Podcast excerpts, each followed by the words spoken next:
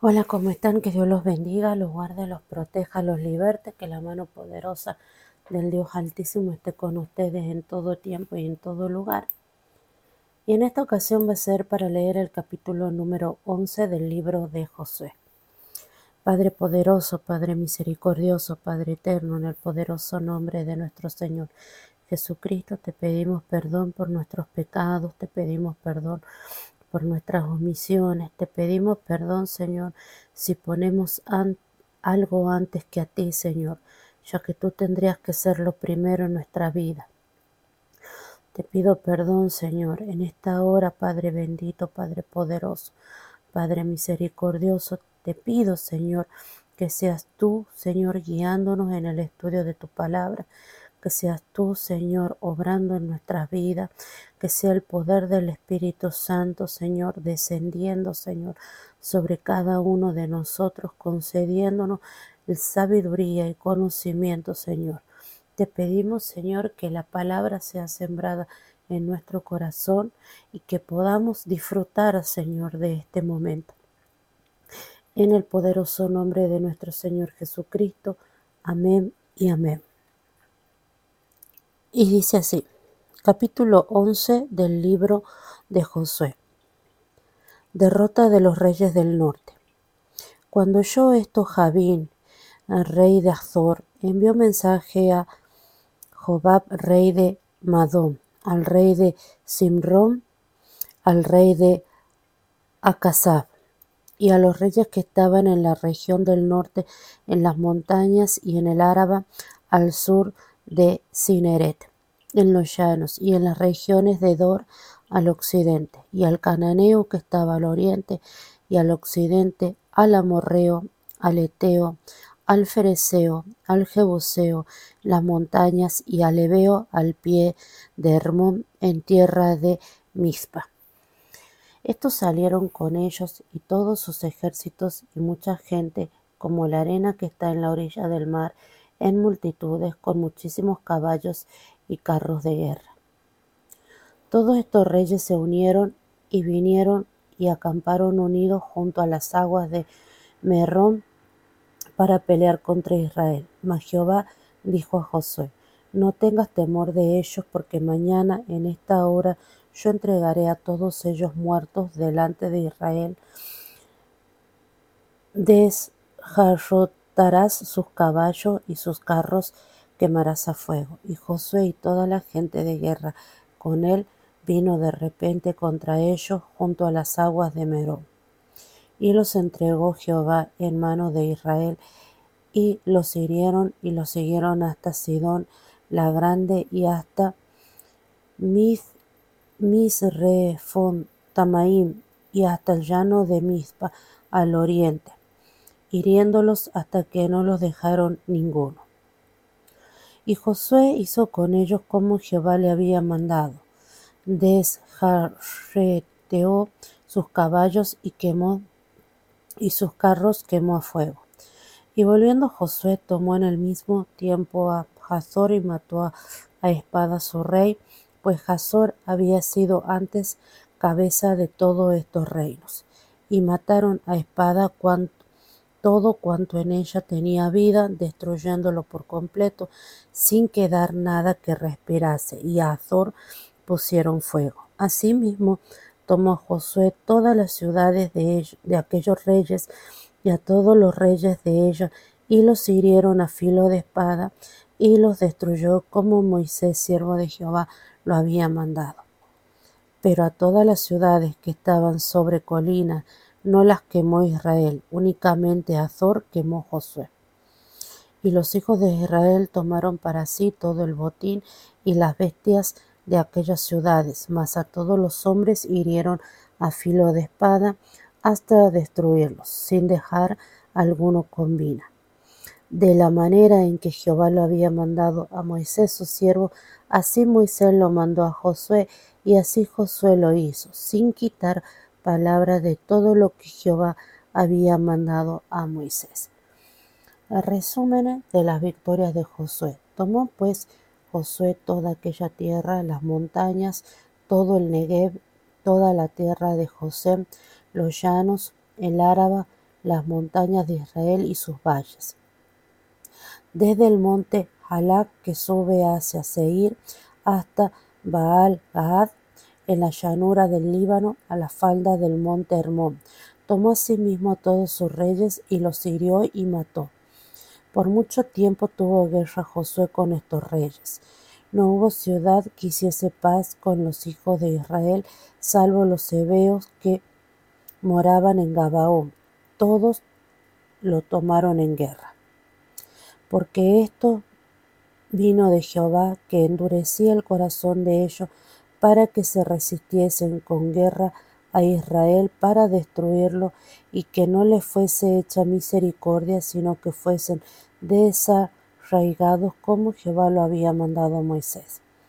También en aquel tiempo vino Josué y destruyó a los anaseos de los montes de Hebrón, de Debir, de Anab, de todos los montes de Judá y de todos los montes de Israel. Josué los destruyó a ellos y a sus ciudades. Ninguno de los anaseos quedó en la tierra de los hijos de Israel. Solamente quedaron en Gaza, en Gat y en Asdod. Tomó pues Josué toda la tierra conforme a todo lo que Jehová había dicho a Moisés y la entregó Josué a los israelitas por herencia conforme a su distribución según sus tribus y la tierra descansó de la guerra.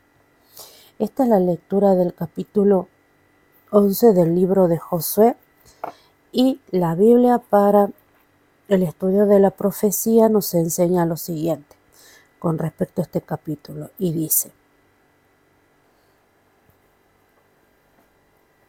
y la tierra descansó de la guerra. Versículo 23. Luego de estar aproximadamente 15 años en guerra, Josué narra cómo Dios en su fidelidad había derrotado a todos sus enemigos y había entregado la tierra a Israel como prometió.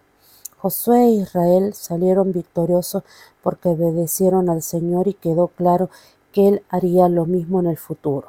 Desafortunadamente los hijos de Israel no obedecieron. Esto provocó la ira de Dios en lugar de sus bendiciones tal como Él lo profetizó.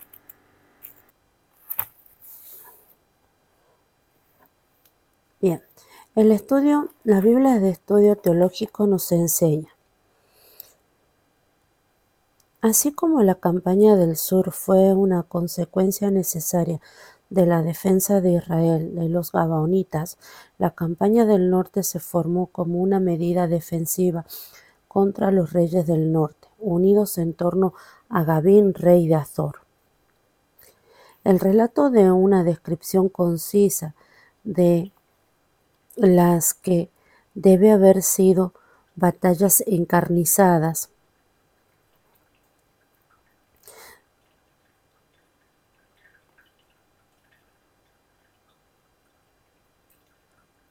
el relato de una descripción concisa de lo que debe haber sido unas batallas encarnizadas.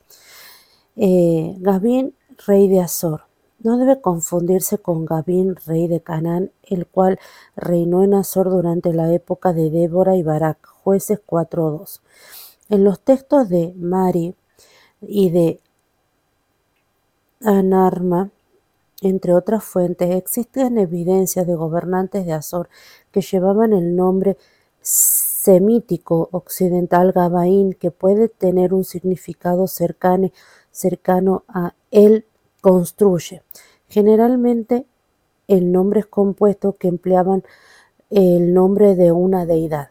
Por lo tanto, es muy posible que Gabín haya sido el nombre de una dinastía relacionada especialmente con Azor. Azor, que es Tel El, queda ubicada a unos 16 kilómetros al norte del mar de Galilea y con una extensión de más de 80 hectáreas, en su momento probablemente haya sido la ciudad más grande de Siria-Palestina. Las ciudades de Simro y Akasab también figuran en los textos de Amarna y en el itinerario, itinerario del faraón egipcio Tutmosis III, que es del siglo XV a.C. La multitud convocada por los reyes de las ciudades del norte es descrita de manera figurativa como la arena que está a las orillas del mar. Sus carros de guerra eran de estructura liviana, con ruedas de cuatro radios y eran impulsadas por, eh, por dos caballos.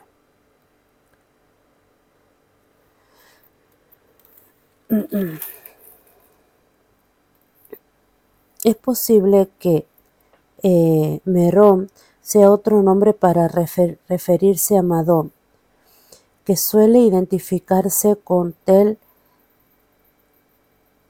Carmaín Tin, que está a unos 8 kilómetros al oeste del mar de Galilea. Lo mencionan tanto Tutmosis III como el rey asirio eh, Tiglat-Pileser III. De acuerdo con la prohibición bíblica contra la acumulación de armamento militar y la dependencia de éste, Deuteronomio 17:16, Josué debe desjarretar, desjarretar las patas de sus caballos y quemar y quemar sus carros. La primera acción hace referencia a cortar el jarrete de los caballos, que sería el equivalente al tendón de Aquiles en un humano, lo que incapacitaría a los animales como mínimo para cualquier uso militar. Que Azor haya sido la cabeza de estos reinos no debe sorprendernos, no debe sorprendernos, dada su extensión y ubicación prominente junto a una importante ruta comercial norte-sur. Habiendo diezmado las fuerzas de la coalición del norte en Merón, Josué volvió a Azor, mató a espada al rey de la ciudad y a todo cuanto en ello tenía vida, y finalmente le prendió fuego. Josué atacó también a las demás ciudades de la coalición y las destruyó.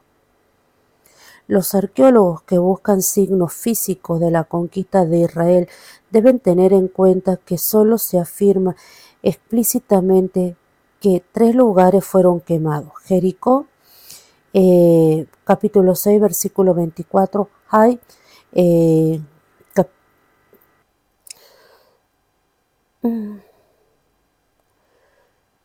Hay en el versículo capítulo 8, versículo 28 y Hazor. Al fin y al cabo, los israelitas debían vivir en ciudades y casas que ellos no habían construido y disfrutar de los viñedos y olivares que no habían cultivado. Deuteronomio 6, versículo 10 al 11. Los hallazgos arqueológicos de Azor demuestran que fue objeto de varias destrucciones violentas por incendios, aproximadamente en el 1400, 1300 y 1230 a.C., entre otras fechas.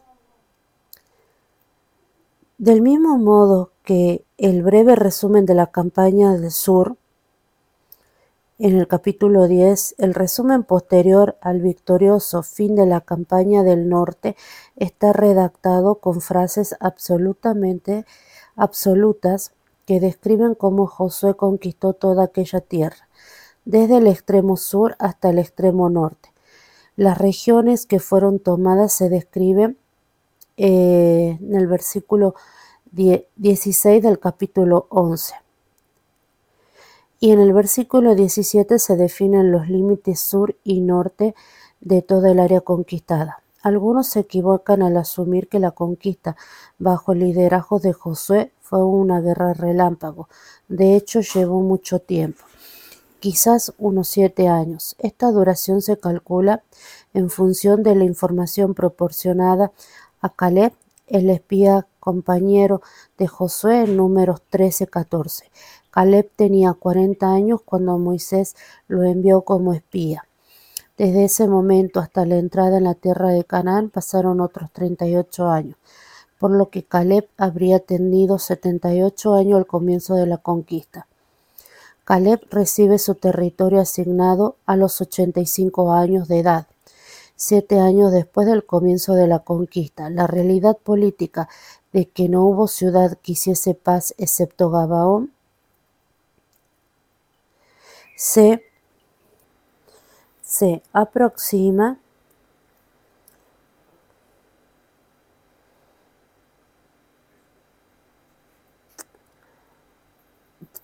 con la explicación teológica de que Jehová endurecía el corazón de ellos, respecto de la interacción entre la responsabilidad humana y la soberanía divina.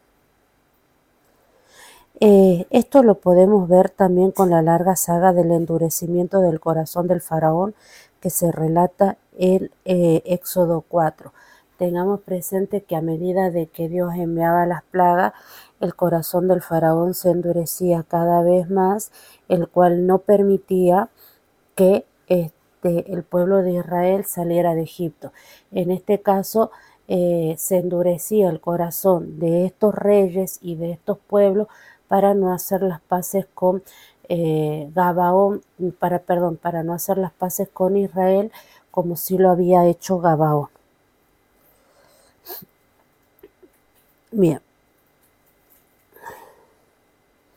Que Josué haya destruido a los anaseos es de gran importancia, esta raza de gigantes junto a los cuales los espías de Moisés se sentían como langosta, número 1333. Aterrorizaron a diez de los doce espías e hicieron que Israel retrocediera por temor. Es adecuado culminar el relato de la fase de subyugación, es decir, de derrota de la conquista, con una descripción de cómo Josué había erradicado al fin en gran medida esta temida amenaza.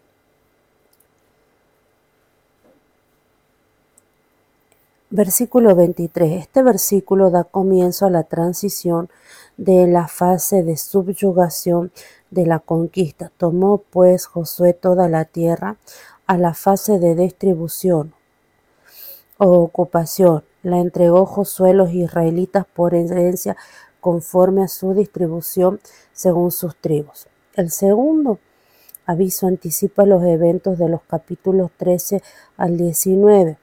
La tierra descansó de la guerra. Cuando los israelitas intentan... Mm, y la tierra descansó de la guerra. Cuando los israelitas intenten ocupar los territorios conquistados deberán seguir peleando, pero Jehová ha demostrado su fidelidad a las promesas y la tierra se encuentra sometido a ello. La Biblia para el estudio de la apologética nos enseña. Del versículo 1 al 15, David, rey de Azor, formó una alianza con reyes de la región del norte. Reunieron un gran ejército que contó con muchos caballos y carros de guerra. El Señor le dio a Israel una victoria absoluta sobre esta coalición y se destruyeron sus armas de guerra. En represalia por la incitación de Gabim a formar la alianza, Hazor recibió el castigo más severo. Josué ejecutó a Gabim y a todos los habitantes de Azor y quemó la ciudad.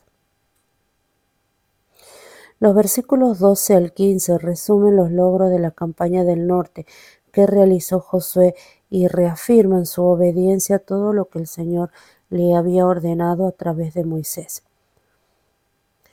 Se completó la conquista de la parte norte de Canaán. Este pasaje resume los logros de Josué. Los versículos 18 al 20 proporcionan la justificación histórica y teológica de la conquista. Los cananeos, a excepción de los gabaonitas, no habían querido paz con Israel porque Dios había endurecido sus corazones para, para entonces destruirlos sin misericordia. Con respecto a la justificación de su exterminación, lo podemos ver esto en el capítulo 6. ¿sí?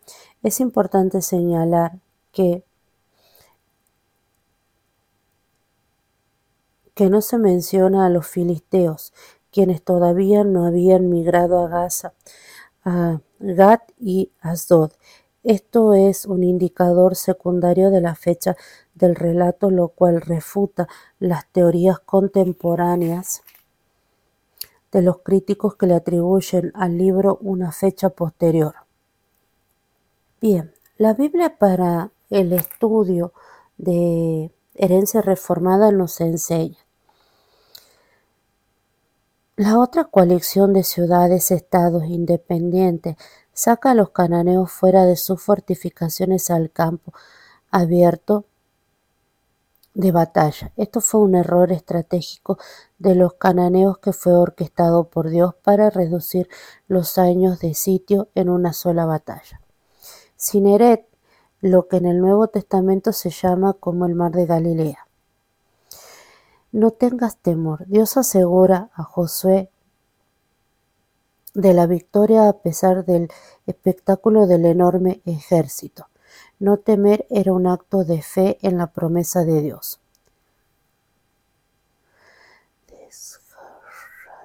Desjarreterás, perdón, desjarretarás, desjarreterás, desjarretarás, perdón, cortar las piernas de los tendones de la rodilla, es decir, que le cortaban los tendones a los caballos para que no siguieran en la lucha.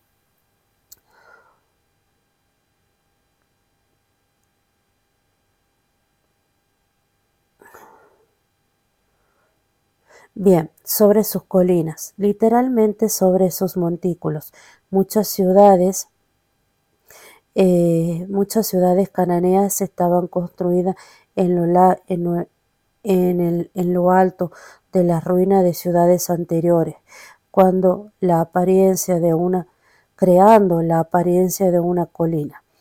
La quema de Azor está probada por la evidencia arqueológica del lugar que muestra un nivel quemado que data del tiempo de la conquista de Josué. Por mucho tiempo se refiere a muchos días. Dice, que endurecería el corazón de ellos, fortalecer o excitar sus pensamientos. Esto ilustra el Proverbio 21.1. El corazón del rey está en la mano de Jehová. Ellos pensaban que su estrategia eh, tendría éxito contra Israel, pero Dios hizo que idearan un plan que acabaría con su propia destrucción. Y miren esto lo que dice Proverbio 21.1. El corazón del rey está en la mano de Jehová. El corazón del rey de Faraón estaba en la mano de Jehová, por lo tanto lo endureció y el, el corazón de los reyes cananeos estaban en las manos de Dios. Tomó pues Josué toda la tierra. Esto aparentemente, aparentemente contradice. Queda aún mucho tiempo Queda, perdón, queda aún muchas tierras por poseer. Más que una contradicción señala el hecho de que la tierra representaba más que un territorio geográfico. Cada generación y de hecho cada individuo debe ocuparse en experimentar la bendición de Dios para sí mismo. Y descansó de la guerra, es decir, estuvo en paz. La buena providencia de Dios a menudo es contraria a lo que se espera. La reunión de un enorme ejército contra Israel podía haber sido una escena aterradora, podría haber dado la apariencia de que el enemigo tenía ventaja. La derrota podía parecer segura a la luz de todos los carros y caballos. Humanamente hablando, Israel estaba eh, desarmado, pero la apariencia y la realidad son muy diferentes. Dios había convocado al ejército como medio para llevarlos al campo abierto y lejos de sus ciudades para acelerar su completa destrucción. Al principio no parecía una victoria, pero Dios estaba obrando todo para el bien de su pueblo. Muy a menudo es solo cuando miramos atrás los acontecimientos de la providencia que reconocemos el, el bien que Dios ha estado haciendo. Una y otra vez el capítulo declara que lo que Josué cumplió es lo que el Señor había ordenado a Moisés, sin quitar palabra de todo lo que Jehová había mandado a Moisés. Versículo 15. Esto provee un maravilloso recordatorio de la fidelidad de Dios para guardar sus promesas. Guardar sus promesas. Y esta sería la lectura del capítulo 11 del libro de Josué. Bien, Que Dios los bendiga, los guarde, los proteja, los liberte, que la mano poderosa del Dios Altísimo esté con todos ustedes en todo tiempo y en todo lugar. Y la verdad que ha sido un placer leer este capítulo y vemos ¿no? que se pueden juntar, como dice el libro de Salmos, como dice el libro de Salmos eh, 91 que dice, pues mil caerán muertos a tu izquierda y diez mil a tu derecha, pero a ti nada te pasará. En este caso vemos precisamente el cumplimiento de la parte de este salmo, ¿no? Pues mil caerán muertos a tu izquierda y diez mil a tu derecha, mas a ti nada te pasará. Solamente lo sabrás de presenciar y verás a los malos recibir su merecido ya que has hecho del Señor tu refugio, del Altísimo tu lugar de protección. ¿Ve cómo se cumple esta parte? Que ellos creían en Dios y Josué era un líder que creía en el poder de Dios.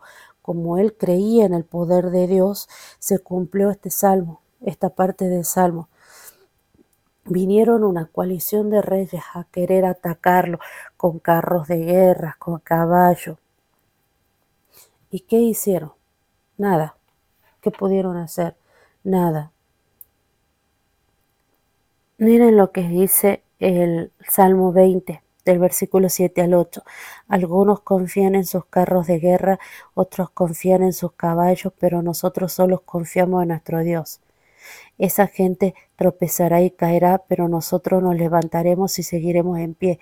¿Qué pasó con los carros de guerra? Fueron quemados. ¿Qué pasó con los caballos?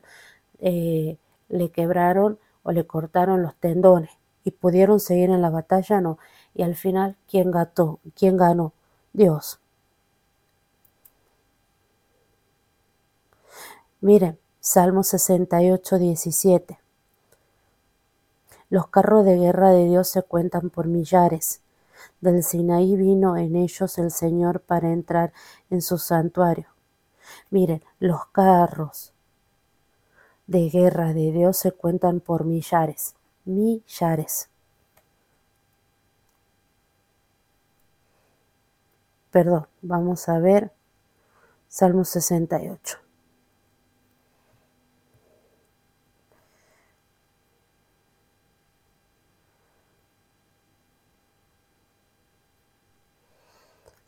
Mm, mm.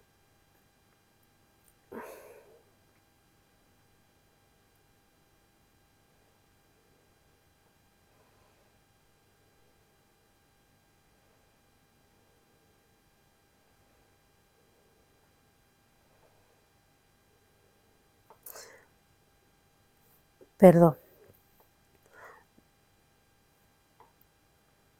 Perdón, la Biblia, por ejemplo, Dios habla hoy, dice así, Dios cuenta por millones, millones sus carros de combate.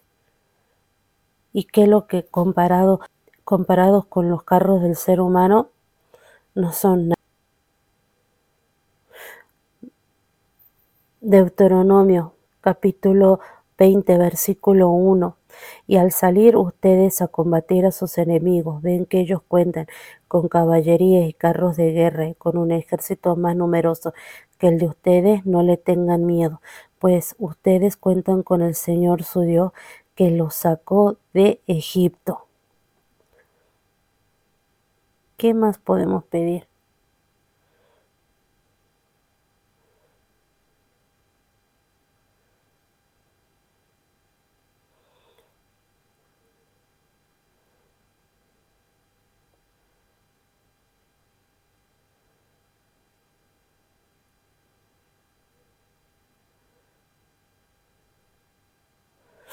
Hermoso.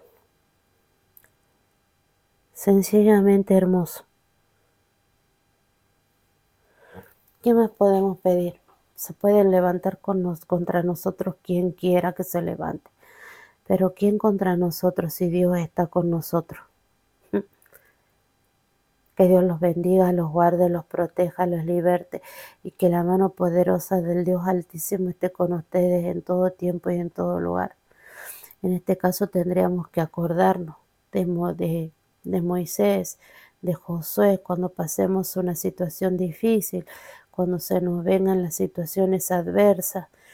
Y pensar que y meditar que como así Josué creyó y confió en Dios y Dios este, salió en defensa suyo cuando vinieron reyes, vinieron reyes con carros de guerra y todos preparados. ¿Quién pudo más? Dios. Porque Dios es el Dios de lo imposible, el gran yo soy, el único y verdadero Dios, el Rey de reyes y Señor de señores, el Alfa y el Omega, el principio y el fin el único, el verdadero, Rey de Reyes y Señor de Señores. Que Dios los bendiga, los guarde y los protege y los liberte y que la mano del Dios Altísimo esté con ustedes en todo tiempo y en todo lugar. Les mando un beso inmenso.